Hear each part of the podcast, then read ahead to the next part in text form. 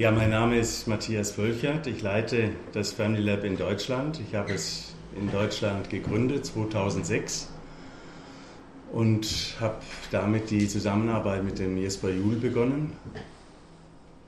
Unser Ziel ist, Familien Ideen zu geben, wie sie mit Kindern besser umgehen können, äh, sie zu ermutigen, ihnen Kraft zu geben, dass sie ähm, ja, Familie nicht als Last, sondern als Glück erleben können. Das ist eigentlich die Grundhaltung. Jesper Juhl ist der dänische Familientherapeut, 48, 1948 geboren.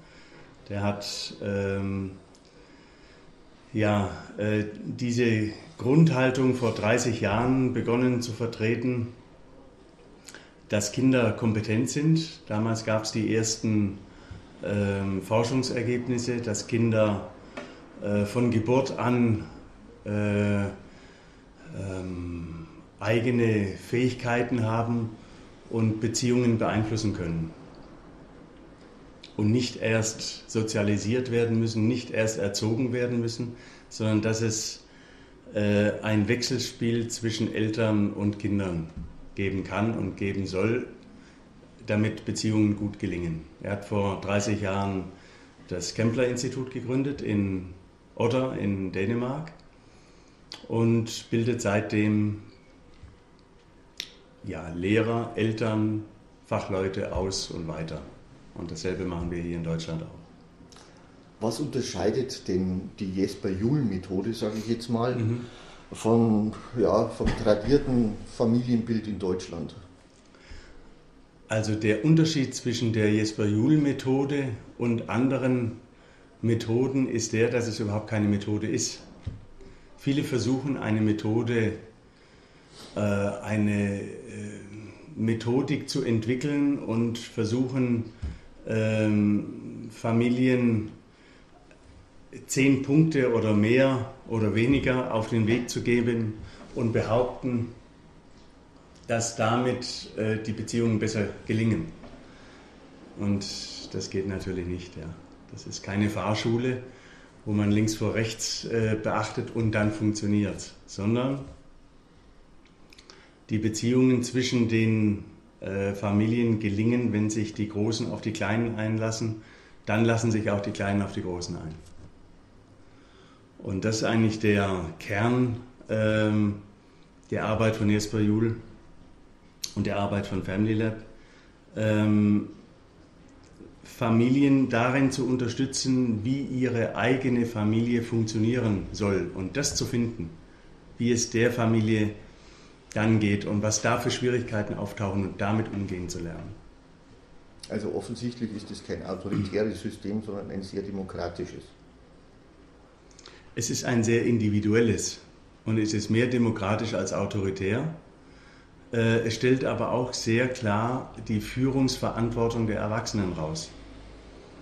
Führung ist wesentlich, sonst übernehmen die Kinder die Führung und das gibt Chaos.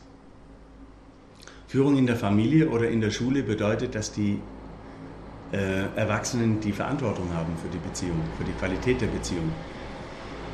Die Erwachsenen haben die Aufgabe, als Lehrer zum Beispiel, die Verantwortung zu übernehmen, was die Kinder lernen, wie sie es lernen und ob sie es lernen. Und genauso ist es in der Familie. Äh, die Eltern müssen sich ähm, ja, arrangieren mit den Kindern und müssen sagen, was sie wollen. Dann sind wir schon bei einem Thema mit sagen, was sie wollen.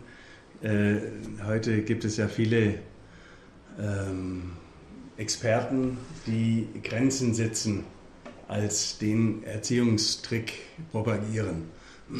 Und mit diesem Grenzen setzen meinen sie eigentlich immer anderen,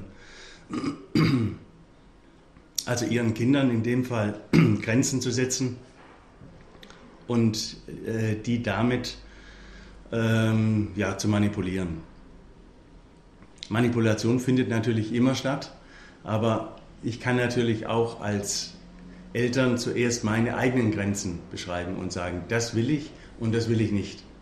Das ist, wäre schon mal der erste Schritt. Und wenn der Schritt klar ist, dann kann man auch sagen, äh, eigentlich will ich nicht, äh, dass du das und das machst. Also ich will zuerst mal an einem, an einem Unterschied klar machen. Gleichwürdig ist nicht dasselbe wie gleichwertig. Also Eltern und Kinder sind nicht gleichwertig, weil die Eltern die Führung haben, weil sie groß sind, weil sie die Macht haben vor allen Dingen.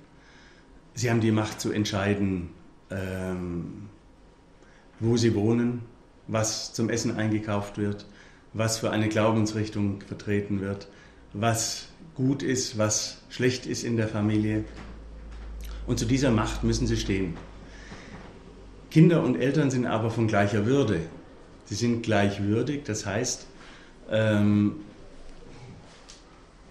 die Würde der Menschen ist gleich groß, der kleinen Menschen. Und das ist die Aufgabe der Eltern, wenn der kleine Mensch auf dem Arm ist, zu erkennen und zu lernen, ähm, was dieser kleine Mensch für Bedürfnisse hat.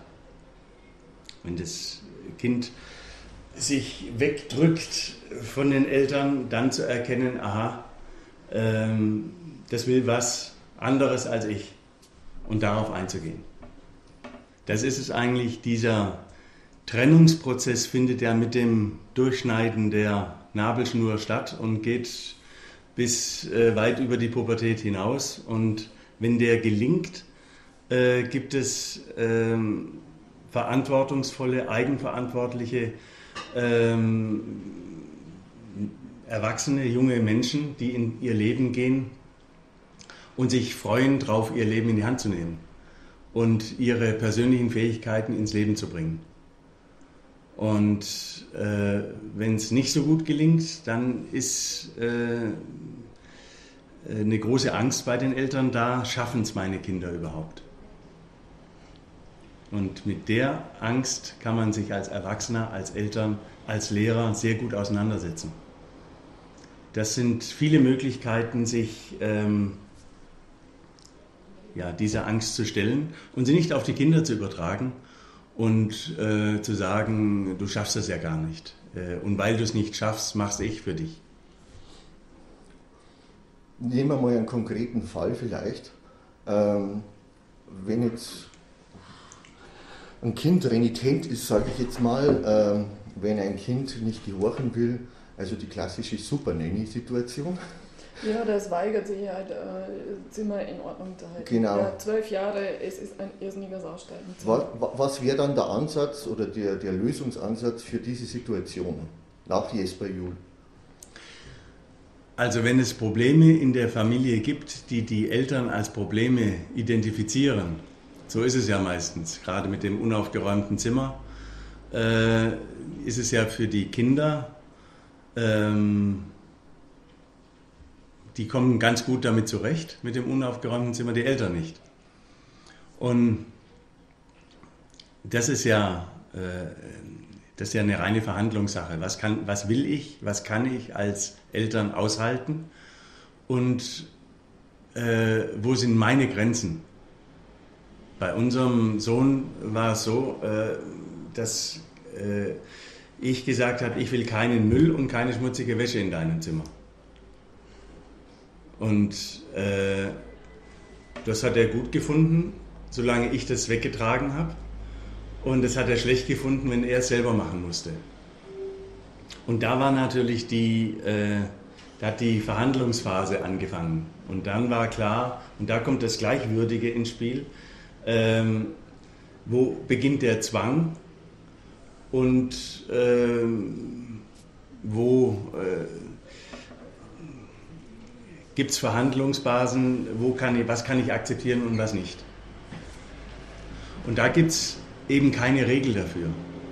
Die einen Eltern äh, räumen das gerne raus, wenn wir jetzt bei schmutziger Wäsche und, und äh, schmutzigen Geschirr und so weiter bleiben, und Abfällen und erledigen das, andere nicht. Das liegt ja immer daran, was die Eltern gut finden und was sie noch tragen können und was nicht. Und das Ganze ist möglich, wenn man ein oder zwei Kinder hat. Sobald es vier oder mehr Kinder werden, äh, spielt sich das äh, von ganz alleine ein, weil die Eltern das gar nicht mehr machen können, weil sie gar nicht mehr die Kraft dafür haben. Das heißt also, gerade dieses Beispiel zeigt, äh, dass es da keine Regel gibt von Zucht und Ordnung oder von Ordnungsvorstellungen, die die Eltern haben und die die Kinder haben. Und der Hartmut von Hentig hat mal gesagt, dass die äh, dass Ordnung einfach erst ab 2025 stattfindet. So war das bei mir auch.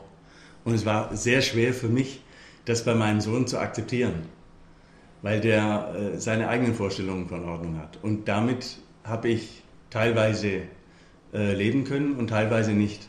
Und dann habe ich gesagt, jetzt trägst du den Müll runter, weil wir das vereinbart haben. Das hat ihm überhaupt nicht gefallen, dieses Jetzt hast du das zu machen. Er hat es dann gemacht, aber in seiner Zeit. Und das war okay für mich. Ja. Weil, es war deshalb für mich okay, weil es mir nicht darum ging, dass er gehorcht, die Hacken zusammenhaut und äh, sich dem unterwirft und das tut, sondern mir war die Qualität der Beziehung, also in Beziehung bleiben, wichtiger als äh, das durchzusetzen. Und das ist, glaube ich, dieser, diese Gratwanderung, die Sie angesprochen haben. Ähm, oftmals erleben sich Eltern als machtlos, wenn die Kinder nicht gehorchen. Lehrer und Unternehmer und äh, Leitende genauso. Also wir haben dieses Gehorsamskonzept immer noch im, im Kopf.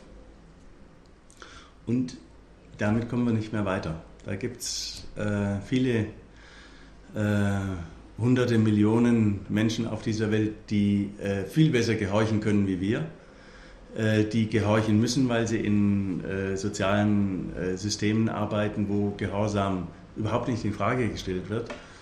Mit denen können wir nicht konkurrieren. Wir müssen kreative Menschen entwickeln, die in ihrer Fähigkeit zu denken und neue, ungedachte Ideen zu entwickeln bestärkt werden.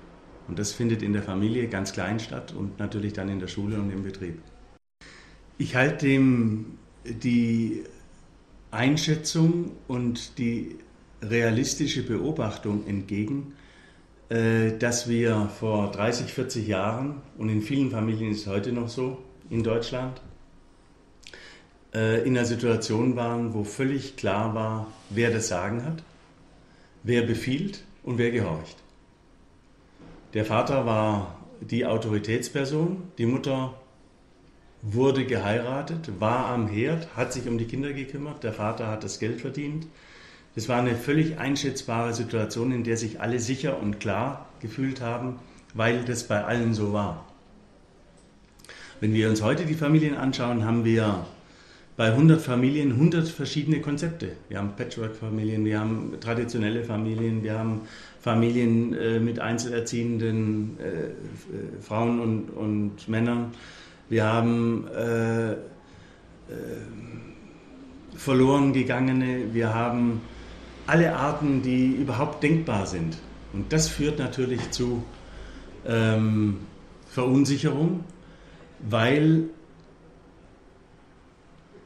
die einzelne Familie äh, gezwungen wird, eine eigene Haltung zu Familie, zu Beziehungen zu entwickeln. Und da hilft nicht nur Bildung. Ja, also wir haben ja dieselbe Situation in gebildeten Familien wie in weniger gebildeten Familien.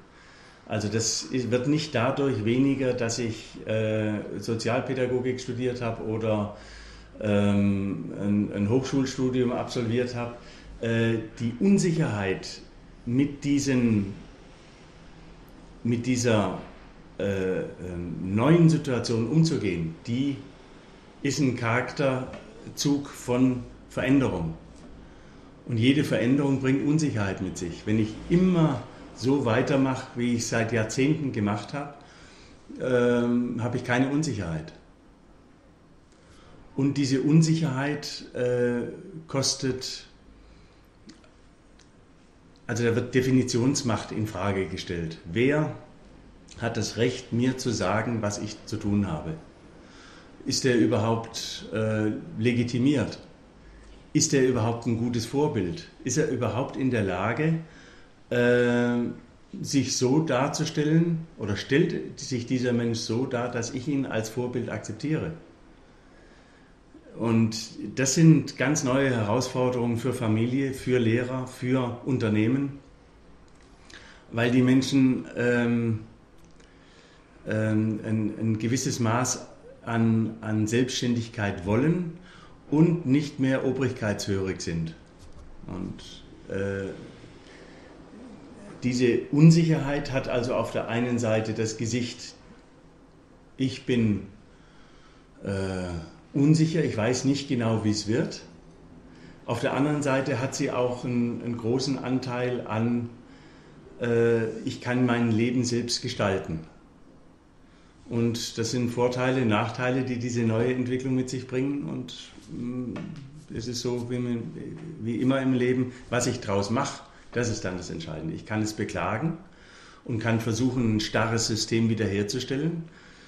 Äh, das wird in der Zeit, wo ähm, Individualität wichtig ist, äh, ähm, nicht so gut gelingen, aber ich muss mich irgendwie arrangieren. Ja. Was wäre denn sozusagen als Schlusswort das, was Sie den Eltern und den Kindern mit auf den Weg geben? Machen Sie Ihre Gesetze selbst? Glauben Sie keinem, der sagt, äh, es ist alles ganz einfach? Glauben Sie keinem, der sagt, er hat die Antwort? Gehen Sie selber in den Dialog mit Ihren Kindern? Haben Sie Ihre Kinder lieb? Sie haben vorher angesprochen ähm, äh, die Situation von außer Rand und Band geratenen Jugendlichen. Alle Straftäter, alle Menschen, die gegen unsere ähm, menschlichen Gesetze verstoßen, haben das nicht von heute auf morgen getan, sondern haben eine ganz lange Leidensgeschichte und wenden sich entweder in sich und resignieren oder wenden sich nach außen und werden aggressiv. Jetzt nur einen kleinen Ausschnitt zu nehmen hier in München in Sollen und diese Jugendlichen zu verdammen, die gewalttätig geworden sind, hilft keinem, hilft den Jugendlichen nicht und verhindert vor allen Dingen nicht, dass ähm, solche ähm, grausamen Taten sich wiederholen. Die einzige Möglichkeit, Veränderung herzustellen, ist, wenn die Verantwortlichen sagen, wir sind beteiligt an dieser Entwicklung.